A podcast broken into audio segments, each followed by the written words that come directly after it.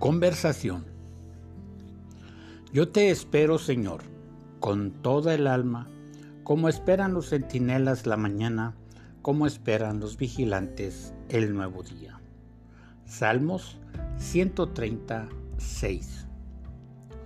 Se sugiere que los centinelas y vigilantes bien pudieron ser soldados o sacerdotes, unos para esperar el cambio de turno o también para empezar las labores en el santuario.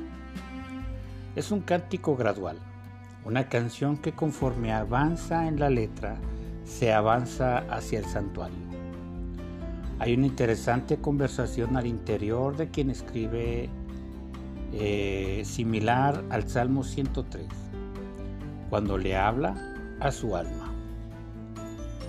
No es aflicción de enfermedad Tampoco está metido en problemas con los enemigos, no escasea la comida, ni es tiempo de sequía. Es un señalamiento en su interior de pecado. Lea el versículo 4.